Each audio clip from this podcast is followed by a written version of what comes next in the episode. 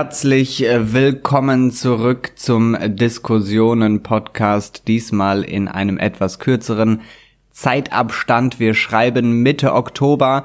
Mein Name ist Noah Klaus. Ich sitze hier in Berlin äh, und scharre schon mit den Hufen äh, und mir digital gegenüber äh, Jean-Philippe Kindler. Hi Joffi, wie geht's? Hi Noah. Doch, mir geht's ganz gut, soweit so gut. Der Herbst ist da, das heißt, man kann ohne schlechtes Gewissen schön in der Bude bleiben und Podcast aufnehmen. Das ist doch ganz wunderbar. Was sich alle Menschen so für ihren Freizeitgebrauch äh, ja, vorstellen. aber sicher doch, aber sicher doch. Und weil ja unsere letzte Folge wirklich so viel gehört wurde wie keine äh, Folge bisher, haben wir uns gedacht, gut, jetzt ziehen wir die Zügel mal wieder ein bisschen an. Jetzt geht's hier mal wieder ein bisschen regelmäßiger zur Sache. Wir haben uns mal wieder reingenördet in ein Thema. Noah, was haben, was haben wir vor? Ja. Erzähl mal. Also, wir haben in der letzten Folge, du erinnerst dich, ähm, über die Auswirkungen des Klimawandels auf den Freiheitsbegriff äh, gesprochen. Genau. Ja, macht's Klick. Ich war dabei. Ja. Du warst dabei. Sehr schön. Gut, genau. Ganz am Ende ging es also um die Frage, ob Freiheit nicht sozusagen ein verbrauchbares Gut ist, von dem auch eben zukünftigen Generationen etwas übrig gelassen werden muss. Ja, also kurz mhm. gesagt, jetzt den Gürtel enger schnallen, den SUV in der Garage lassen, die Kreuzfahrt nicht mehr buchen, damit äh, die Kinder und die Enkel nicht hier in einer völligen Hölle leben. In diesem Urteil vom Bundesverfassungsgericht wurde dann auch effektiv so argumentiert, eben, wir müssen uns jetzt zurückhalten, damit zukünftige Generationen nicht nur zum Preise und wie hieß es, zum Preise brutaler eigener Enthaltsamkeit oder so? Irgendwie ja, gab es genau. so eine genau. geile ne? Also Formulierung. Also einfach so eine, ja eigentlich eine Auffassung von Freiheit, die ganz interessant ist, ne? Freiheit als über die Generation hinweg verbrauchbare Ressource, die jetzt sozusagen nicht zum Unglück der nächsten Generation übermäßig äh, verbraucht werden darf. So, mhm. das war so ein bisschen das, was wir am Ende der letzten Folge nochmal herausgearbeitet hatten. Korrekt. Und da sieht man ja auch, wie eben die Umweltbewegung auch ganz stark mit der Zukunft argumentiert, ja? Und vor allem eben ja. auch mit zukünftigen Generationen. Unsere hauptsächlich so Enkel, Kinder und Kinder, so die Leute, die bis zum Jahr 2100 leben müssen und auch darüber hinaus. Das ist also ja. eben der eine Pfeiler, ja? Also Sorge um die Zukunft, Sorge um die zukünftigen Generationen und daraus leitet man dann eben teilweise die Forderung ab, dass wir uns jetzt eben beschränken und sozusagen gesund schrumpfen müssen. Ich sage nochmal kurz Stichwort Postwachstumsideologie und Degrowth, wie es auf Englisch heißt. Ja. Eben uns zurücknehmen, eigentlich die brutal umweltschädlichen Wirtschaftszweige abschneiden oder, oder zurückfahren eben. Und ganz wichtig, Richtig. eine eine zweite Sache, die wir in der letzten Folge nicht so intensiv besprochen haben, ist in der Umweltbewegung auch die Forderung nach Anpassung. Also Städte sollen hitzeresistenter werden, es wird nach trockenheitsresistenten, genveränderten Pflanzen gerufen. Ja, ne, you name it. Ähm, mehr ähm, Klimaanlagen, wobei das eigentlich auch ein bisschen dummer Move ist. Ähm, Genau, und was da emotional am Werk ist, ist schon eine Furcht vor dem Kommenden, ja, also die von vielen Leuten schon gespürt ja. wird, oder hast du auch den Eindruck? Ja, auf jeden Fall. Und äh, die Frage an dich, was machst du denn, um hitzeresistenter zu werden, Noah? Ja, äh, Gewicht heben in der Sauna und du? ja, genau das mache ich auch. Welchen schöner Zufall. ja, toll, Nein, kann man uns ja mal zusammentreffen. wir haben jetzt hier also sozusagen zwei Triebkräfte, wie wir gerade herausgearbeitet haben, äh, nämlich diese Sorge um das Zukünftige und auch diese Sorge um die Menschheit an sich. Also das sind so ein bisschen äh, die zwei emotionalen Eckpfeiler, mit denen wir uns heute ein bisschen näher beschäftigen wollen. Mhm, aber wir beschäftigen uns nicht mit dem Umgang äh, von ganz normalen Menschen mit diesem Nein. mit diesen Sorgen und mit diesen Ängsten, sondern wir beschäftigen uns mit der Art und Weise, wie die ja superreichen, diese seltsame Kaste der Techie-Milliardäre ja. ja, es ist ja, es ist ja scheiße, dass man sich mit denen so beschäftigen muss, einfach nur, weil sie so ein Arsch voll Geld mittlerweile haben, dass sie einfach, ja. egal was sie sich in ihr Hundehirn reinsetzen, um es mal ja. freundlich zu sagen, ja. Damit muss man sich ja beschäftigen, weil es ja irgendwie äh, Auswirkungen hat, ja. Also ja, weil es einfach real gefährlich für uns wird. Genau, man möchte einfach so normal politikwissenschaftlich so herausfinden, wie man am klügsten so Demokratie gestaltet und dann kommen so diese Typen um die Ecke immer so, I got an idea und du bist so, oh Gott. Was kommt jetzt wieder, Elon, Alter? ja, es ist halt wirklich so. Es ist halt wirklich so. Wir beschäftigen uns mit dem Blick der Superreichen äh, nicht nur auf den Zustand der Welt, sondern wir beschäftigen uns auch damit, wie denkt man da eigentlich über die Zukunft des Planeten nach und was hat man für Alternativpläne? Da wird es eigentlich nämlich ganz, ganz interessant. Und wir haben es uns ein bisschen im Voraus aufgeteilt. Also ich mache so ein bisschen die Furcht vor dem Zusammenbruch aus der Perspektive der Superreichen. Da mhm. sprechen wir über ein sehr, sehr interessantes Buch und du hast dich so ein bisschen mit der Sorge um die Zukunft beschäftigt und das schließen wir dann daran an. Okay. Du hast es gerade schon erwähnt, du hast in ein kleines Buch äh, reingelesen. Es heißt, wie heißt es nochmal? Survival of the Richest von. Genau, von Douglas Rushkoff. Was hat der gute Mann uns zu sagen? Also, äh, erstmal als, als kleinen Cliffhanger vorneweg, das ist wirklich alles komplett gaga, was in diesem Buch steht. Also nicht, weil Douglas Rushkoff ein Idiot ist, sondern das, was er beschreibt, ist einfach so wahnsinnig, dass es selbst äh, mich noch überrascht hat. also ich hatte beim Lesen äh, wirklich mehrere Momente, wo ich einfach nur dachte, Jesus fucking Christ, was ist mit den Leuten los? Aber gut, worum geht's? Also erstmal vielleicht ein äh, paar Takte zum Autor. Rushkoff lehrt Medientheorie in den Vereinigten Staaten, ist Kolumnist und Autor und ist in den USA vor allem aber bekannt durch seine Involvierung in der Anfangszeit des Cyberpunks. Ja? Wir erinnern uns an dieses wunderbare Genre. Blade Runner und hast du nicht gesehen. Genau. Ne, technischer Fortschritt wird so ein bisschen pessimistischer, ein bisschen mhm. dystopischer dargestellt und so. Und äh, er kommt also aus einer Denkrichtung, die Technologie durchaus als große Chance begreift, allerdings früh erkannt hat, dass jene ursprünglichen Zwecke, ja, also nämlich irgendwie, wir wollen besser in Kontakt miteinander treten, wir wollen, weiß ich nicht, die das Leben des Menschen auf der Erde im Allgemeinen verbessern, in der mhm. breiten Masse, mhm. dass diese Zwecke eigentlich abgelöst wurden von zerstörerischen und kapitalistischen Ideen, ja. Das heißt, dieser Typ, Rushkoff, der dieses Buch geschrieben hat, kennt sich sehr, sehr gut mit dem aktuellen technischen Stand der Entwicklung aus, mhm. sieht Technik aber äh, oder betrachtet Technik aus einer sehr kritischen, geradezu humanistisch progressiven Perspektive. Okay. Okay. So.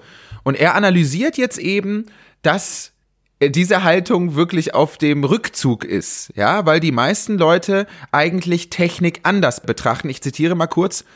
The future became less a thing we create through our present day choices or hopes for humankind than a predestined scenario we bet on with our venture capital but arrive at passively. Mhm. Ja. Der mhm. Typ bezeichnet sich in seinem Buch auch als Marxist und wird dann, Ach, und damit beginnt das Buch, das ist ganz, ganz toll, zu einer Konferenz eingeladen. Er glaubt, er spricht irgendwie so vor 100 Investmentbankern und wundert sich dann, dass er irgendwie vom Flughafen aus noch fünf, sechs Stunden mit der Limousine durch die Gegend gefahren wird und kommt dann irgendwann äh, an einem Anwesen mitten in der Wüste an und dieses Anwesen hat noch eine eigene Landebahn für Privatjets und er sitzt dann nicht vor 100 Investmentbankern, sondern vor fünf, sechs der reichsten Männer in den USA. Und dann kommen Walter White und Gus Fring um die Ecke und ja, genau. so kann man es sich ungefähr vorstellen. Ja, und die fangen dann so ein bisschen small, small, smally talk mit ihm an. Ja, irgendwie mhm. so auch und was ist so die beste Kryptowährung und so, bla bla bla, Dogecoin, Bitcoin, hm, was meinst du so? Und nachdem sie so zehn Minuten so ein bisschen Anlauf genommen haben, kommen sie eigentlich dann zu der Frage, die sie wirklich interessiert, nämlich inwiefern Rushkoff glaubt, dass der technische Fortschritt schon so weit ist, dass Eigentum auch nach der Katastrophe noch verteidigt werden kann. Ja, also sie fragen halt basically danach, haben wir jetzt schon genug Robotertechnik, dass ich im Zweifel auch meinen äh, Bunker von Robotern beschützen lassen könnte, weil was mache ich denn, wenn die Menschen, die für meine Security zuständig sind, irgendwann gegen mich aufbegehren? Das ist ja nicht so gut. Ich will ja wirklich, dass das alles mir gehört, auch nach der Katastrophe noch. Sind oh wir schon Gott. so weit? oh Gott. So, ich zitiere nochmal aus dem Buch, weil es so wunderbar ist. Which region will be less affected by the coming climate crisis? New Zealand or Alaska? Is Google really building Ray Kurzweil a home for his brain and will his consciousness live through the transition? Or will it die and be reborn as a whole new one? Finally, the CEO of a brokerage house explained that he had nearly completed building his own underground bunker system and asked, How do I maintain authority over my security force after the event? the Event? Was ist genau. The Event? The Event ist natürlich halt in dieser äh, obszönreichen Prepper-Szene das Buzzword schlechthin, The Event meint den Zusammenbruch. Sei das jetzt durch die Klimakrise oder durch eine Dürrekrise oder durch äh, Massenmigration oder einen neuen Virus. Es meint sozusagen einfach die große, klar am Himmel als Szenario zu sehende Katastrophe. okay, also die Jungs sagen quasi so, okay, scheiße, wie über also was mache ich, wenn am Ende die sieben apokalyptischen Reiter da rankommen oder die fünf oder wie viele es sind? wie behalte genau. ich dann meinen Shit together, sozusagen. Richtig, ne? also die ganz zentrale, oh also es, es, es sind eigentlich so drei Dinge, die, die da ganz zentral sind. Also einmal ist es so, dass diese Leute sozusagen die Klimakrise nicht mehr als etwas Abwendbares sehen, sondern die Katastrophe, the Event, als etwas sehen, was definitiv passieren wird in den nächsten Jahrzehnten. Ja. ja? Das heißt, das muss man sich mal vorstellen, diejenigen, die nachweislich das Klima am meisten schädigen. Ja, wir wissen ja eben, dass natürlich Superreiche ganz andere Umweltverschmutzung anrichten als halt irgendwie untere Einkommensklassen. Diejenigen, die also das Klima am meisten schädigen, sind eigentlich schon weit über den Punkt hinaus, dass sie sagen, ja, wir brauchen jetzt hier irgendwie mal eine technische Lösung oder wir müssen uns hier irgendwie mal zusammenreißen. Nein, sie sagen schlicht und ergreifend, das lässt sich gar nicht mehr verhindern. Mhm. Und das ist natürlich also das ist nicht nur interessant, sondern auch wirklich äußerst beängstigend, weil wenn man sich anschaut, dass halt irgendwie, keine Ahnung, 50 bis 70 Prozent der globalen Emissionen von solchen Leuten ausgestoßen werden und man sich dann klar macht, dass die aber sagen, naja, ist eh schon zu spät. Wow, ey. Also das ist halt, ne, die sind halt so wirklich an dem Punkt, dass sie sagen, und das wäre so der, der, der zweite Punkt, äh, nee, nee, äh, die Klimakatastrophe ist gar nicht mehr aufzuhalten. Es geht jetzt eigentlich konkret für uns um die Frage, wie sind eigentlich Eigentums- und Vermögenswerte zu schützen, nach der Katastrophe. Welches Bunkersystem brauchen wir? Wie weit ist Militärtechnik? Es ist von Leuten die Rede, die jetzt schon Leute aus der äh, US-amerikanischen Armee unter Vertrag genommen haben für genau so einen Fall. Ja? Also Leute, die wirklich bereits Millionen und Milliarden real investieren in diese Frage, wie schütze ich mein Hab und Gut vor dem, äh, weiß ich nicht, kranken und armen Mob nach der Apokalypse. So, das ist so ein bisschen das Ding. Und der letzte Punkt, die beziehen sich halt auch natürlich auf Leute der Öffentlichkeit, die uns jetzt dann auch sehr bekannt sind. Ne? Also Elon Musk eben mit seinen Plänen, den mhm. Mars zu bevölkern. Peter Thiel, der irgendwie so Alterungsprozesse technisch umkehren will und irgendwann mal gesagt hat, ich spritze mir jetzt Blut von Jugendlichen. es hat, oh, oh, jetzt wo du das gerade sagst, es gibt doch von, von Karl Marx diese Stelle, wo er sagt, das Kapital hat eigentlich so einen vampirhaften also ist, ja. verhält sich zur Natur und zum Arbeiter oder wie auch immer so vampirhaft und saugt das so aus, ja. ne? Das ist ja so, ja. das ist ja so, gib mir dein Blut. ich möchte jünger so, bleiben. Es ist einfach so gaga. Man kann es sich gar nicht, und es wird ja immer schlimmer. Wir werden ja noch dazu kommen. Und natürlich beziehen sie sich auch auf hier äh, Ray Kurzweil, der ja irgendwie so sagt, ich möchte gerne so mein Brain in so einen Supercomputer auslagern. Ne? Der ist ja auch wirklich bekennender Transhumanist und Google, die Führungsetage von Google gilt ja generell als äußerst transhumanistisch eingestellt. Dazu kommen wir sogar, aber also mhm. kommen wir später nochmal. Mhm. Mhm. mhm. Und ich möchte noch von einem kurzen Schlüsselmoment erzählen beim Lesen, weil da habe ich dann wirklich verstanden, worum es hier im Kern geht. Rushkoff hat dann irgendwann halt so ein ehemaliges Regierungsmitglied äh, besucht, der jetzt mittlerweile zu so einem milliardenschweren Prepper geworden ist und der auch schon wirklich angefangen hat, sich seine Bunkeranlagen zu bauen. Und äh, Rushkoff hat dann so gefragt, ja, kann ich da mal vorbeikommen? Und der Typ so, ja, ja, klar, kein Problem, komm ran. Hat ihm das alles so gezeigt, ne? Riesengroße Anlage irgendwie, die modernste Militärtechnik. Und der Typ sagt dann halt zu Rushkoff so, also meine allergrößte Sorge ist eigentlich, wenn ich durch meine Videokameras eine schwangere Frau mit Baby dann irgendwann sehe, nach der Apokalypse. Ja, mhm. in diesen moralischen Konflikt möchte ich halt eigentlich nicht kommen. ja, das ist so seine, seine große Sorge. Ich weiß, ich weiß gar nicht, was ich davon halten soll. Also irgendwie denke ich mir erstens manchmal, wann ist die scheiß Simulation zu Ende? Dann denke ich mir, ja. Das kann doch ja. nicht sein, wie sehr das auch einem Film einfach ähnelt. Also wie diese Leute ja. quasi ich glaube, wie bei denen im Kopf auch schon die Katastrophe schon vorgezeichnet ist. Das hat auch jemand, ja. oh, das müsste ich noch raussuchen. Ich glaube, ich finde es jetzt nicht mehr. Aber da hat auch irgendjemand mal was drüber geschrieben, wie seltsam es ist, dass wir die ganze Zeit schon die Katastrophe so ausgemalt haben. Also, dass diese Leute auch von The Event sprechen, finde ich irgendwie sehr genau. eindrücklich. Weil das alles das ist so the day after tomorrow mäßig. Von, schon so antizipiert ist, weißt du?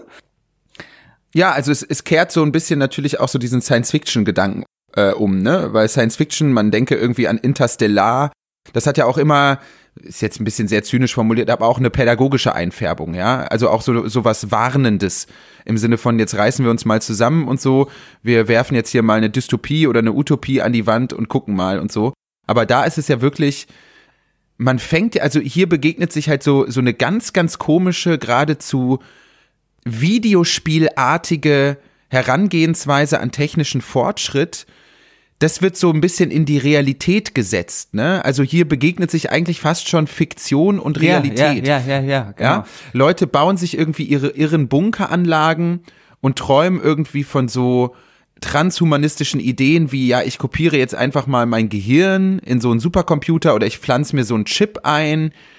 Mhm. Also es ist so ganz, ganz es ist ein Fetisch, man muss es halt schon so sagen, ne? Also das ist schon. Ja, so ein Technikfetisch, genau. Also die Technik wird irgendwie nicht mehr als Teil einer Möglichkeit gesehen, das Leben der Menschen irgendwie besser zu machen, sondern es ist eben einfach nur Mittel zum Zweck, irgendwie ja, entweder reicher zu werden oder wenn das halt nicht mehr klappt, irgendwie zu überleben und die anderen davon auszuschließen und so sich den Pöbel vom Leib zu halten. Und ich genau. glaube, zwei Sachen. Diese Leute unterschätzen extrem, wie abhängig sie trotz ihres Reichtums von der Arbeit anderer Leute sind. Ja. Sie sind ja nur so reich, weil andere Leute für sie arbeiten. Was denkst du denn, wie lange das vorhält? Gut, der eine Typ wollte jetzt Roboter für sich äh, die Überwachung übernehmen lassen. Aber was meinst du denn, wie lange ja. diese Typen von der US-Armee, die du da angeheuert hast, wie lange die mitmachen, wenn es kein Geld mehr gibt, mit dem du sie bezahlen kannst, keine Gesellschaft mehr, wo die das Geld ausgeben können. Sorry, ja. aber wenn dann wirklich nicht Survival of the Richest, sondern dann wirklich Survival of the Fittest ist, dann bist du nicht der fitteste Typ, sag ich jetzt dir mal ganz das ehrlich ist, so, ne? Das ist genau der Punkt. Also den macht Rushkoff auch in seinem Buch, ne? Er sagt halt auch so, diese absolute Obsession des Technischen kommt genau aus dieser Erkenntnis. Die Leute wissen eigentlich im Kern, dass keine Bunkeranlage oder keine Privatinsel sie schützen wird. Das ist ja auch so ein Ding, ne? Also auch der Markt für Privatinseln boomt ja. Ich kann nicht fassen, dass ich diesen Satz gerade gesagt habe, aber es ist tatsächlich so. Ja, also auch äh, so, so Eskapisten, und das sind sie ja, suchen jetzt gerade auch nach guten Kleininseln, wo sie sich äh, zurückziehen können. Aber Rushkoff schreibt in seinem Buch vollkommen zurecht, naja, aber auch Inseln müssen mit Lebensmitteln versorgt werden. Ja, ja, und auch, keine Ahnung, da müssen auch Wartungsarbeiten gemacht werden und bla bla bla und bla bla bla. Es gibt sozusagen diese andere Welt nicht, außer man stellt sich vor, sie technisch zu entwerfen. Ja, das ist so ein bisschen das Ding. Und das, was du gesagt hast, ist völlig richtig, weil da kommen wir nämlich jetzt so ein bisschen äh, in den Übergang zu dem, was du vorbereitet hast, nämlich in dieses, in diese Ideologie oder Philosophie des Transhumanismus. Ja, ja. also ja, bitte. Eine Sache, die ich noch sagen wollte, bevor wir Gerne. zum Transhumanismus wechseln. Die zweite Sache, die ich glaube, die diese Leute unterschätzen, sind, wenn es wirklich The Event gibt und wirklich eine ja. unglaublich große Masse von Leuten, die vor, ja, vor das Nichts gestellt sind. Also ich würde teilweise, wenn ich so ein armer Schlucker wäre, dem alles genommen würde durch sowas und dann würde ich sehen, wie sich irgendjemand versucht, in seinen Bunker da zurückzuziehen. Ich würde alles tun, weißt ja. du, um es diesen ja. Menschen ja. möglichst schwer zu machen. Also, ja, ja. ey, der sollte sich mal absolut. warm anziehen. Also ich glaube, da gibt es ein paar Leute, die sich sagen so, warte mal, warte mal, warte mal, du willst jetzt hier noch dich entspannt auf deine Privatinselchen zurückziehen. Ich glaube, ich komme da auch hin und dann sind wir hier ja. mal ein paar mehr und dann gucken wir mal, wie es so läuft. Also deswegen sind ja beispielsweise auch Obszönreiche immer so sehr auf die eigene Privatsphäre bedacht. Mhm. Und zwar nicht aus den Gründen, warum wir auch auf unsere Privatsphäre bedacht sind, nur weil wir einfach sagen, unser Privatleben geht die Leute einen Scheiß an. Nein, nein, da geht es schon um mehr. Also natürlich haben die Leute auch ein Interesse daran, dass eben durchaus nicht immer bekannt ist, über wie viel Vermögenswerte sie tatsächlich verfügen. Ne? Also dieser äh, Bunkermarkt, ich habe mich da mal so ein bisschen durch die Websites geklickt und die versprechen natürlich auch alle Diskretion. Ja, ist ja klar. ja, ja, ja, die Leute klar. sollen natürlich eben nicht wissen, wo dein Bunker steht und so. Das ist alles natürlich top secret. Niemand weiß, ob der in Wanne-Eickel steht, ja, oder in Spandau. ja, ja, ja. Also ich glaube, die unterschätzen da, also die haben, sind einfach blind für die sozialen Dynamiken, weil sie ewig nicht mehr in der normalen Gesellschaft waren. So.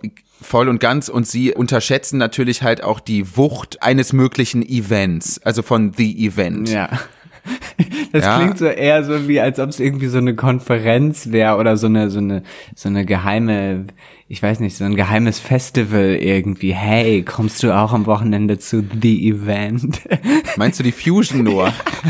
genau. Hey, wir haben die Fusion umbenannt. Das heißt jetzt The Event. Ah, oh, herrlich. Aber ja, zum Transhumanismus. Genau. Ganz kurz, ne, weil es auch äh, bei Rushkoff natürlich eine Rolle spielt. Er schreibt, as technology philosophers have been pointing out for years, now the transhumanist vision too easily reduces all of reality to data, uh, concluding that humans are nothing but information processing objects. Mhm. Da sehen wir so ein bisschen, was dieser Technikfanatismus natürlich bedeutet. Im Kern ist es eine äh, äußerst menschenskeptische bis menschenfeindliche Ideologie. Ja, also diese Technikfanatiker, die sagen wollen, ja, ich muss jetzt irgendwie mein Brain in den Supercomputer kopieren, sagen nichts anderes als, der Mensch ist eigentlich total suboptimal. Mhm. Ich habe in einem Podcast über Transhumanismus jetzt eben gehört, da hat eine äh, Professorin über Informationstechnik äh, und äh, Zeug und so nochmal gesagt, dass Transhumanisten eigentlich davon ausgehen, dass der Mensch erstmal allgemein, ich zitiere, behindert ist mhm. und sozusagen technisch zu seinem Optimum geführt werden muss. Ja, also Transhumanisten, die sagen das auch ganz klar. Also die sagen, ja, die Menschheit, wie sie jetzt existiert, sowohl vom genetischen Material als auch so vom Körperbau und wie auch immer und von der Gehirnkapazität, ist eben so eine Art äh, Work in Progress, ne? Also das kann man eben noch verbessern, das ist jetzt nicht in Stein gemeißelt und das kann eben technisch optimiert werden, wie du gerade schon gesagt hast und unter Umständen kann daraus eine ganz andere Spezies nochmal erwachsen. Genau. Wem das jetzt so Science-Fiction-mäßig vorkommt, ja, ist es. Es ist natürlich auch von Science-Fiction eingefärbt. Wir waren gerade schon dabei, dass sich Fiktion und Realität in der letzten Zeit ja häufiger mal irgendwie so begegnen oder so seltsame Verstrickungen aufweisen. Ja. Und das ist völlig normal äh, in bestimmten Kreisen, vor allem in dieser kalifornischen äh, Tech-Elite, äh, solchen Gedanken anzuhängen. Also auf jeden Fall. Genau, und er schreibt dann, damit ist dann auch dieser Block so gut wie abgeschlossen. Rushkoff äh, sagt dann im Prinzip, diese ganzen ganz tollen und viel diskutierten technischen Fragen wie dürfen irgendwie Aktienhändler so Microdosing machen, also so Smart mhm. Drugs konsumieren oder mhm. äh, sollen Kinder Chips implantiert bekommen, damit sie besser Fremdsprachen lernen können, ja? Ähm, wen priorisieren eigentlich selbstfahrende Autos? Äh, das Leben der Insassen oder das Leben derer, die sie vielleicht totfahren würden, ja? Mhm. Oder weiß ich nicht, sollte die erste Bevölkerung auf dem Mars eine Demokratie sein? Ja, bla bla bla. Bedeutet irgendwie meine eigene DNA technisch zu verändern, dass ich auch meine Identität verändere? Sollten Roboter Rechte haben? Er schreibt halt, Asking these sorts of questions while philosophically entertaining is a poor substitute for wrestling with the real moral quandaries associated with unbridled technological development in the name of corporate capitalism. Also er, ganz Materialist natürlich, sagt halt, das äh, sind eigentlich alles Fragen, um die wahren Problemstellungen der aktuellen Weltlage so ein bisschen zu umgehen. Das finde ich auch ganz interessant. Genau, ich habe auch das, das Gefühl, dass anstatt wirklich, wirklich nachzudenken über den Zustand dieser Welt, überfluten teilweise diese, diese Bling-Bling-Technikphilosophen die Menschen mit so, ja, wie soll ich das sagen, so Ablenkungsfragen, die aber alle total ja, so aufregend wirken. Also so, oh, ja, genau. Äh, was passiert denn jetzt, wenn ich mir so einen Neuralink reintue und so weiter und so fort. Ja, genau. Nee, lass uns doch mal lieber über die Einkommensverhältnisse reden und darüber, dass du dir äh, mega viel Kohle hier unter den Nagel reißt und versuchst, ne? Also. Ja, genau. Nochmal ganz kurz zum Transhumanismus. Da kommen wir vielleicht auch mhm. gleich zu, aber der Transhumanismus, der ist ja auch von der Genealogie her, kommt der ja auch aus der Eugenik. Ne? Ja. Das ja. ist ja auch nochmal krass. Ich glaube, der Mensch, der den Begriff sozusagen popularisiert hat, war ein britischer, äh, der Vorsitzender der britischen Eugenik-Konferenz oder so. Also ja. John, John Huxley oder Julian Huxley muss ich gleich nochmal nach, äh, nachlesen. Julian Huxley. Julian Huxley, genau wenn man sich das mal anguckt, die Genealogie, woher dieses Denken eigentlich kommt, da muss man auch nochmal so ein bisschen durchatmen. Also das ist überhaupt nicht so, das ist überhaupt nicht so Chili Milli und Zukunft und hey, alles cool, wie die einem das glauben lassen wollen. Ja, also das war erstmal äh, Rushkov und der Wahnsinn, der da irgendwie auf den ersten paar hundert Seiten mir entgegenkam. um das nochmal irgendwie, den wichtigsten Punkt nochmal herauszugreifen, es stellt sich eine ganz, ganz große politische Frage, nämlich wie geht man damit um, dass diejenigen, die für ungefähr 70 Prozent der Umweltverschmutzung global verantwortlich sind, zu einem großen Teil einfach sagen, naja, das Kind ist in den Brunnen gefallen. Mhm. Wir können es sowieso nicht mehr verändern. Also das ist halt ein riesengroßes Problem. Ja. Was soll man dazu noch sagen? Genau. Kopf ab. Kommen wir doch zur Sorge vor der Zukunft nur. Kopf ab. ja, ich brauche jetzt wie von Stefan Raab so diesen Buzzer. Kopf ja. ab. so, jetzt nochmal Nippel hier. genau. Aber kommen wir zur Sorge vor der Zukunft. Jetzt sind nicht alle mhm. so ganz schlimm wie diese Business-Leute da, also neben dieser wirklich schändlichen Abkapselung gibt es aber auch eine Ideologie, die den Superreichen sehr gut gefällt und die man sich jetzt erstmal so ein bisschen angucken kann. Wir kommen gleich aber auch noch zur Kritik. Long-Termism heißt die, frei übersetzt. Ich habe das jetzt mal ins Deutsche übersetzt. Langfristismus, ja. Gut gemacht. ja. Und was hat es jetzt damit auf sich? Ich als Beispiel vielleicht auch nochmal ein Tweet. Wir haben hier, wir sind ja hier so ein kleiner Tweety-Tweet-Podcast. Also Elon Musk. Ja, stimmt. Ähm, ja, ist ja nicht schlimm. Wir können auch mal ein Buch vorstellen. Elon Musk, ja. äh, unser äh, allerliebster Rocket Jesus, hat einen Tweet äh, rausgehauen, wo er schreibt, worth reading, this is a close match for my philosophy. Ja, also hier hat jemand was geschrieben, was äh, meiner, meinem Denken relativ nahe kommt. Und er retweetet einen jungen Philosophen aus Oxford, ein gewisser William McAskill, Jahrgang 1987. Also jetzt kommen die Young Fancy Philosophen so langsam auch in, in unsere Altersgruppe. So ist schon so ein halber Boomer, äh, halber Boomer, sage ich schon, halber Millennial. Freudscher Versprecher. Äh, und äh, er, ja. also dieser William McAskill stellt sein Buch vor. Das Buch heißt What We Owe the Future, ja, also was wir der Zukunft schulden. Und der Ankündigungssatz ist auch nur ganz kurz. Ähm, er schreibt, it makes, also das Buch, it makes the case for long-termism the view that positively affecting the long-run future is a key moral priority of our time.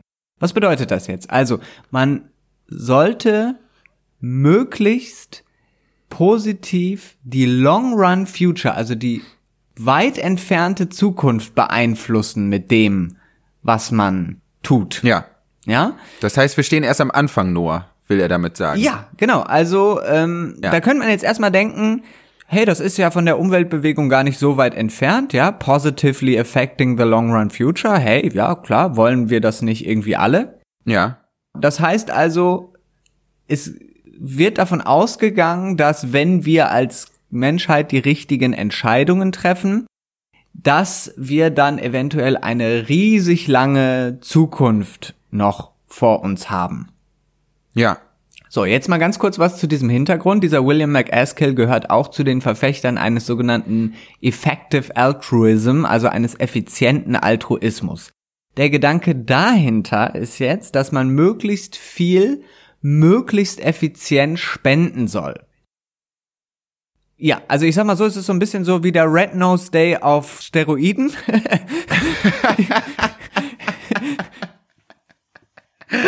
Die unterscheiden dann auch wirklich so nach effizienten und weniger effizienten Hilfsorganisationen. Ah. Und dann kommt aber auch so ganz casual der Vorschlag, dass man ruhig Investmentbanker werden soll, dann aber möglichst viel spenden soll. Ja? Klar. Also die Eigentumsverhältnisse werden gar nicht mehr irgendwie untersucht, ne? Marxismus voll über Bord geworfen, ist alles nicht wichtig. Kapitalismus ist ja. in Stein gemeißelt, der wird auch gar nicht mehr richtig reflektiert. Ja. Sondern es geht nur darum, wie man jetzt in diesem kapitalistischen System irgendwie doch noch so das Beste dabei, dabei rausholt. William McAskill äh, kommt von der Universität Oxford und arbeitet da unter anderem mit Nick Bostrom zusammen der ist ja so ein richtiger transhumanistischer Denker, ne? Ja. Weißt du, also der ist ja auch wirklich so dieser Typ, der, ich weiß nicht, was der alles macht. Kommen wir gleich auch noch zu, aber der ist so ein, so ein super zukunftsorientierter Denker. Vielleicht nochmal ein Tweet von äh, Duncan Bell, äh, politischer Theoretiker, der glaube ich, ich weiß gar nicht, wo er lehrt. Nochmal wieder auf Englisch, ähm, ich versuche das gleich zu übersetzen. There's a fascinating story to be told about how Oxford became the very well-funded intellectual epicenter for a cluster of techno ideologies, existential risk, effective altruism, transhumanist bioethics, long-termism. Also, er sagt, es gibt so eine Geschichte zu erzählen eigentlich darüber, wie Oxford, die Universität Oxford, ein ja. intellektuelles Epizentrum für diese Technik-Ideologien oder diese Techno-Ideologien geworden ist. Also dieser effektive Altruismus, den ich gerade versucht habe zu beschreiben, der Transhumanismus, ja. den du schon angesprochen hast, und eben dieser Langfristismus. Hast du gut gemacht, Noah. Gutes Wort. ja, ich, äh, ich muss es jetzt einfach raushauen. ja. Und dieser, äh, wenn ich das jetzt richtig verstanden habe, dieser Langfristismus, der sagt ja erstmal nichts anderes als, nee, nee, wir sind eigentlich nicht am Ende der Geschichte angekommen. Ja. Sondern wir stehen sozusagen ganz am Anfang der Geschichte. Genau. Die fangen dann mhm. an mit so Sachen wie, wie lange ist die typische Lebensdauer einer Spezies? Mhm. Nicht eines Individuums, nicht, ich weiß nicht was, ja. sondern wie lang lebt so eine typische Säugetierspezies auf der Erde, bis sie ausstirbt, so ungefähr. Ja. Dann war, sagen die so, haha, also 30.000 Jahre oder wie lange gibt's den Menschen jetzt? Gut, sagen wir mal zwei Millionen Jahre, wenn wir so alle Hom Hominiden Vorfahren irgendwie zusammenzählen. Das wäre immer ja. noch ziemlich wenig eigentlich. Wir sind eigentlich als ja. Spezies noch sehr jung. Ja. Dieser Vergleich wird auch extrem weit getrieben. Sie sagen dann also, wenn so ein Jugendlicher irgendwie auf ein Hausdach besoffen klettert und dann runterfällt und stirbt, dann ist sozusagen dieser ganze, das ganze Leben danach geht verloren. Und so sagen sie jetzt, hey, die Menschheit sollte sich jetzt zusammenreißen und quasi nicht jetzt besoffen vom Hausdach fallen. Weißt du? Aber das, äh, das, das klingt ja total nett, Noah. Das klingt ja so, als würden die sich Sorgen darum machen, was ich am Freitagabend tue. ja, ja, also du, du, du. So ist es nicht ganz, ne? So ist es nicht ganz, ja. Aber grundsätzlich kann man das ja schon mal gelten lassen, dass die sich eigentlich hier weniger als die, die Prepper-Szene, die du jetzt ja dargestellt hast. Ja. Da macht sich schon jemand, sagen wir mal, Sorgen um die Zukunft, auch aus einem erstmal positiven Gedanken heraus, dass, dass er oder sie die Menschheit eben länger auf diesem Planeten haben möchte. Ja. Aber es gibt eben diese ganz starke Verwandtschaft zum Transhumanismus, also der Idee, dass wir eben sozusagen plastisches Material sind, das wir durch Wissenschaft verändern können. Ja. Ne, und da kann man dann eben technisch äh, auch eingreifen. Ne? Dann kann man das Leben verlängern oder man greift ins Erbgut ein oder es gibt irgendwie dieses äh, Bioengineering und so. Genau. Das ist, genau, weil deswegen fragte ich eben so leicht polemisch mit dem, ja, interessieren die sich eigentlich nur, also interessieren die sich wirklich dafür, ob ich vom Dach falle oder nicht? Oder geht es denen eigentlich auch wieder um so einen ja eigentlich antihumanistischen Fortschrittsgedanken, so im Sinne von so, ja, wir müssen uns jetzt noch mal so ein paar Jahrzehnte zusammenreißen, weil doch technisch nicht so weit, aber da müssen wir ja nicht hinkommen, weil sonst ist es wirklich peinlich. Ist eine peinliche Performance von der Menschheit so. genau, also das ist im Prinzip ihr Gedanke. Also sie haben nicht die Sorge um eine ganz normale Zukunft, wo man hier einfach auf dem Planeten weiterleben könnte, sondern nein, es muss natürlich irgendwie mega abgehen.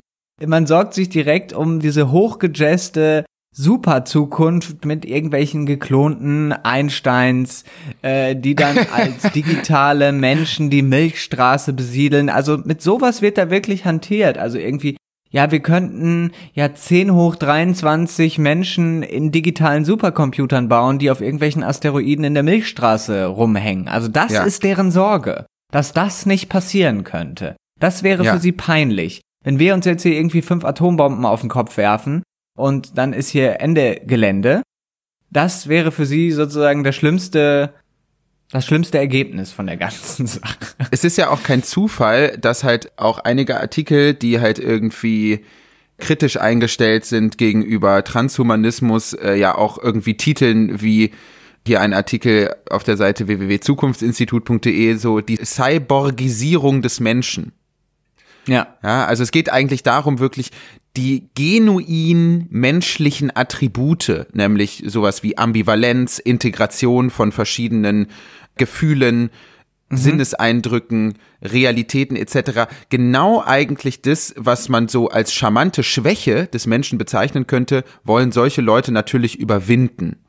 Ich kann auch noch einen Artikel, den werden wir wahrscheinlich auch in die Show Notes packen, von äh, Emil Torres. Der hat sich mit dieser Ideologie ganz, ganz stark auseinandergesetzt. Es gibt mehrere Artikel darüber. Ja. Das werden wir auf jeden Fall auch ähm, noch darunter schreiben. Jetzt habe ich aber noch einen Punkt, äh, und zwar, wie diese Langfrististen, ähm, ich muss es jetzt einfach auskosten bis zum Ende. Ja, das ist ganz großartig.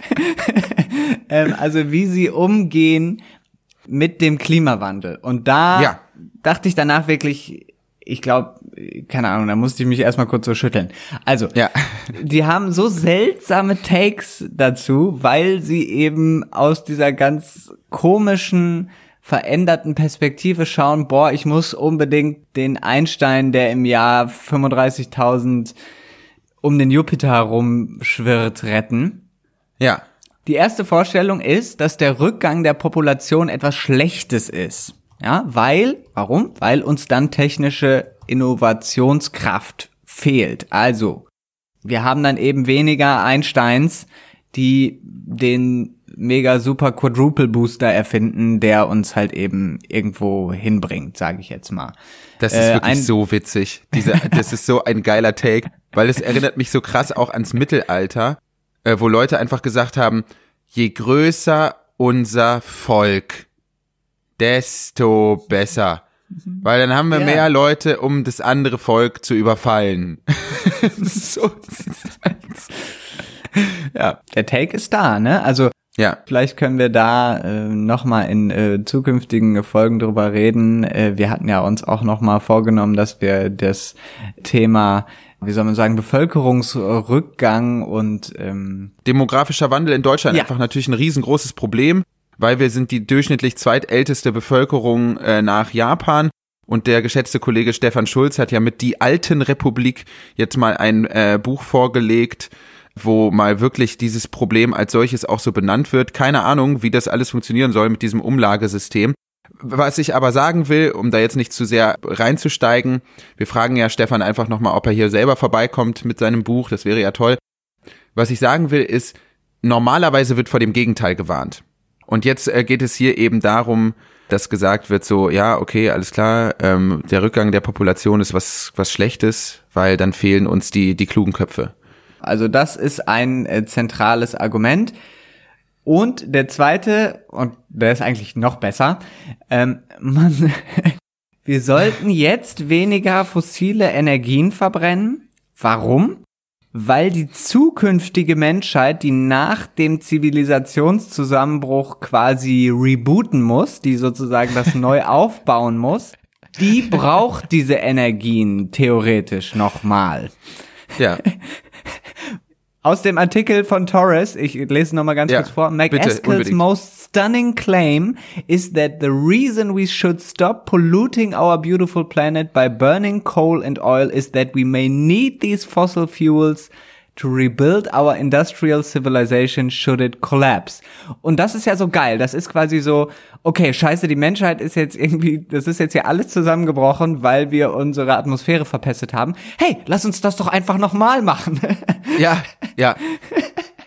Die Annahme ist jetzt, und das verbindet ihn ja auch irgendwie mit den Preppern, die ich vorgestellt habe, es ist sozusagen die Frage, wie nach The Event. Es kommt The Event und nach The Event brauchen wir natürlich noch ein paar Ölfässer. So, ja, weil wir müssen ja irgendwie die Maschinen wieder ins Laufen kriegen, bla bla bla und so. Es ist wirklich, Es ist toll. Es ist wirklich krass. Es ist wirklich, wirklich krass. Und dann habe ich eben noch mal einen zweiten Artikel von Rupert Reed, das ist auch ein Philosoph, der ich weiß gar nicht an welcher Uni, der dann gesagt hat, dass diese Vertreter dieser techno-utopischen Konzeptionen mit Long-Termism, mit ich weiß nicht was da alles, dass die eben äh, den Klimazusammenbruch eher als so eine vernachlässigbare Sache irgendwie Ja. äh, sehen, die entweder technisch gelöst werden kann, also es ist ganz krass, dieser Technik-Fix, Tech-Fix, wie man so sagt. Ja. Ja. es wird schon so quasi, ne, wie, wie es Caleb Erdmann, unser Kollege, mal gesagt hat, das ist so die Haltung, programmier mir einen Steak-Wissenschaftsdude, ja? Also, Ja, genau.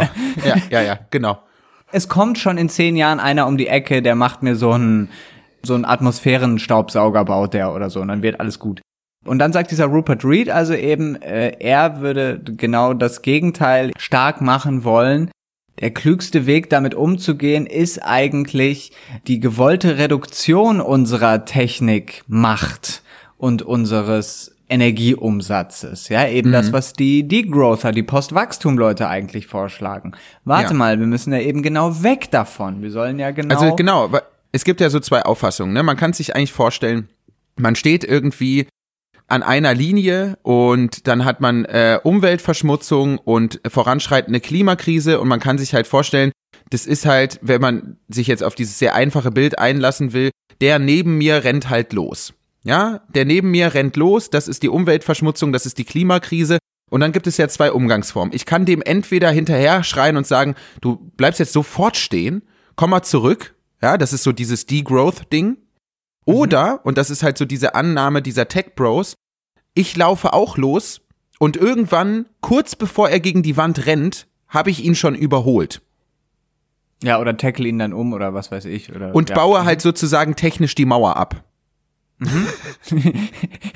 ja, also das ist so dieser, dieser äh, Glaube, wo ich mich immer frage, wo kommt das Selbstvertrauen her, dass man sozusagen den voranschreitenden Klimawandel schon irgendwie technisch abfangen kann. Man wird das schon irgendwie überholt bekommen in den nächsten 10, 20 Jahren.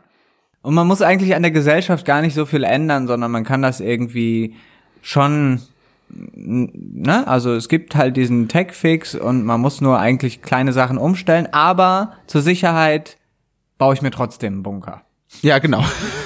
Safety first, Noah.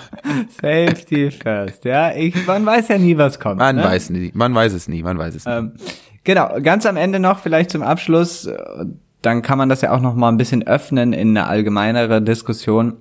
Mhm. Am Ende bezeichnet Torres in seinem Artikel in, im Salon-Magazin diese ganzen Gedanken, diesen Langfristismus und diesen effektiven Altruismus als und jetzt kommt es ist eine ganz interessante Bezeichnung als Baconian Fever Dreams, ja, also als ja. bakonianische äh, Fieberträume. Ganz kurz, äh, äh, Francis Bacon, einer der ja, Gründerväter der technischen Moderne, also ich glaube, er hat so im 16. Jahrhundert gelebt und einer der Väter der Aufklärung, der eben ein sehr, sehr starker Technikoptimist war. Und ja. das stimmt halt einfach. Diese Jungs, das sind halt so, ich sag jetzt mal jetzt ganz krass, so White Mittelschichtsboys, die einfach so ein ja. bisschen betrunken sind mit diesem Technikoptimismus und diesem Gedanken, dass sie dafür verantwortlich sind, irgendwie eine Spezies in, ins Weltall zu schicken oder in irgendeine ja. unglaublich weite Zukunft. Und das macht's mir schon, muss ich sagen, auf jeden Fall unsympathisch. Unbedingt. Genau. Ganz am Ende dann noch mein Gedanke dazu. Ähm, ich lese momentan auch ein Buch von dem Politikwissenschaftler Daniel Dewdney. Es heißt Dark Skies und ist eine riesige Kritik auch an diesen ganzen Leuten, die eben uns weismachen wollen, dass wir ins All expandieren müssen, dass wir den Mars besiedeln müssen, dass wir irgendwelchen, aus irgendwelchen Asteroiden das Gold und das Lithium rauskloppen müssen und dass unsere Zukunft im All liegt. Und mhm. seine große Argumentation ist eben, hey Leute, wollen wir uns nicht einfach mal darum kümmern, dass wir diesen Planeten hier nicht kaputt machen. Und in diesem Buch macht er so eine Tabelle auch auf von Einstellungen, politischen Einstellungen zu Technik. Und das muss ich sagen, ist ein ganz, ganz, ganz interessantes Feld, der politische Umgang von Gesellschaften mit Technik. Mhm. Und er macht so fünf Gruppen auf, nämlich prometheische Technophile, also das wären jetzt vielleicht diese Long Langfrististen, die die Elon Musks dieser Welt, ja. Ja. Ähm, das sind wirklich so, ne, wir erreichen das Paradies durch Technik. Mhm. Dann gibt es ganz normale Technikoptimisten. Dann gibt es ja, er nennt die vorsichtige Soterianer. Äh, der Begriff kommt von der äh, griechischen Göttin Soteria, die verantwortlich ist für äh, Sicherheit, Bewahrung des Lebendigen und mhm. ähm, Schutz vor Schaden. Mhm. Und die sind so ziemlich in der Mitte. Und dann gibt's die, die, er nennt das die Friends of the Earth.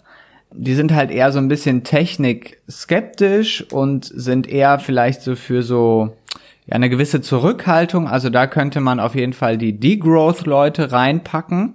Mhm. Und ganz am Ende sind äh, die Technophoben und auch Luditen. Also wer das nicht kennt, Ned Ludd war so ein Arbeiterführer, der dafür gesorgt hat, dass die Maschinen kaputt gehauen wurden von seinen Leuten. Ja. Also das ist wirklich, man greift Technik an, man, also man versucht Sand ins Getriebe zu streuen, ähm, man äh, nutzt Sabotage, man ähm, ja genau, man verweigert sich der dem technischen Traum extrem. Ein, eine krasse Form davon wäre vielleicht äh, der Unabomber, wer den kennt, ja. ja, also Ted Kaczynski, der in den 80ern und 90ern wirklich also ähm, versucht hat, die Technikentwicklung durch seine durch seine Briefbomben aufzuhalten. Es hat natürlich nicht geklappt, ja. aber das wäre so ein richtig krasser technophober ja. Ludit, wenn man so möchte. Und ich finde, das müsste man eigentlich wie so eine Art neue Achse in das politische Denken einführen. Weißt du, wie ich meine? Ja, voll.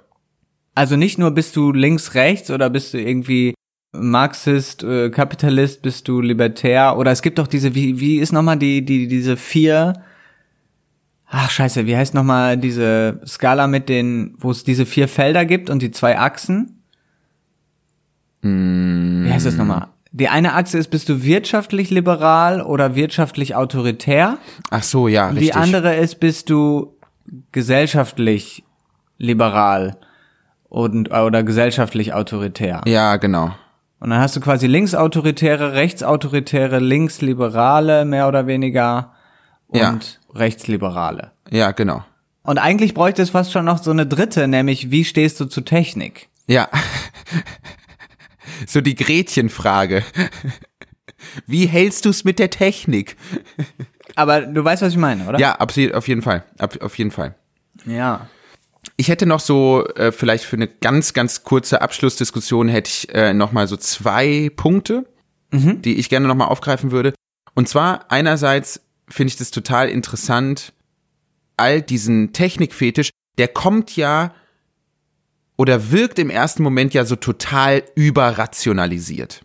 Ne? Es ist halt irgendwie etwas, was äh, sehr, sehr wissenschaftlich wirkt. Jetzt haben wir aber ja schon gehört, das kommt irgendwie aus der Eu äh, hier aus der Eugenik Eugenik.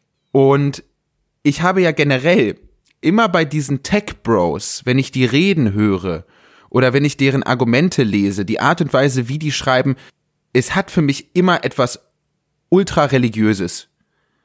Oh ja.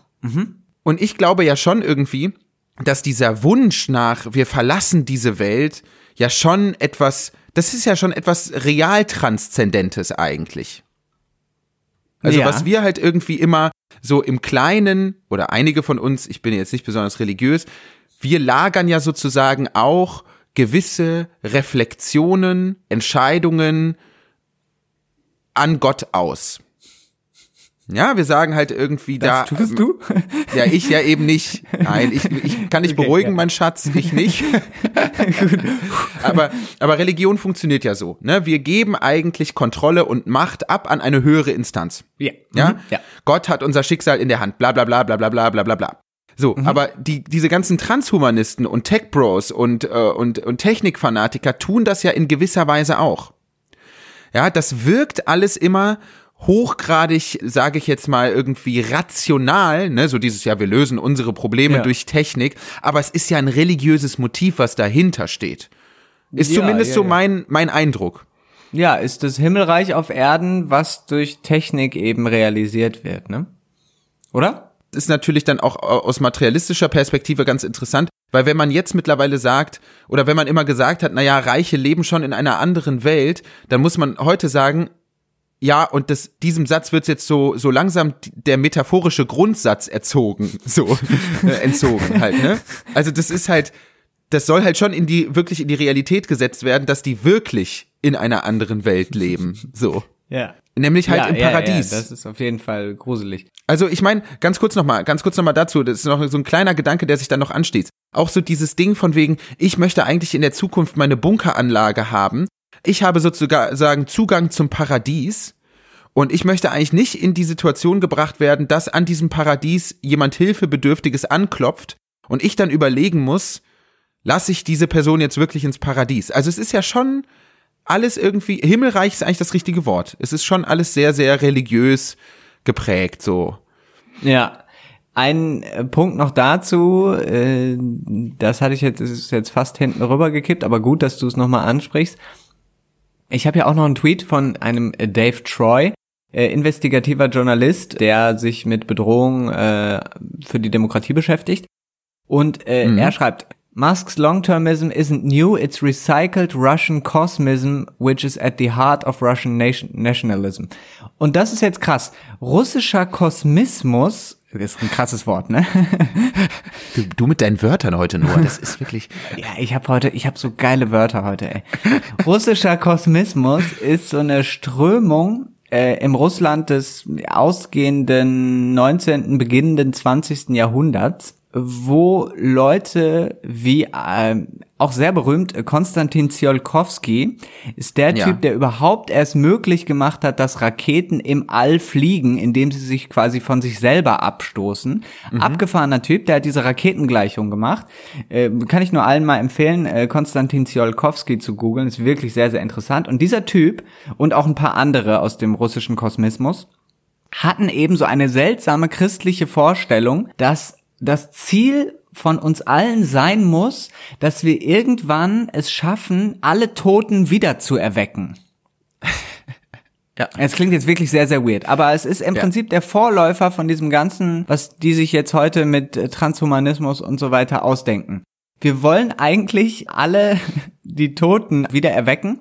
Deswegen müssen wir nämlich ins All rausgehen. Also wir müssen ja. das tun.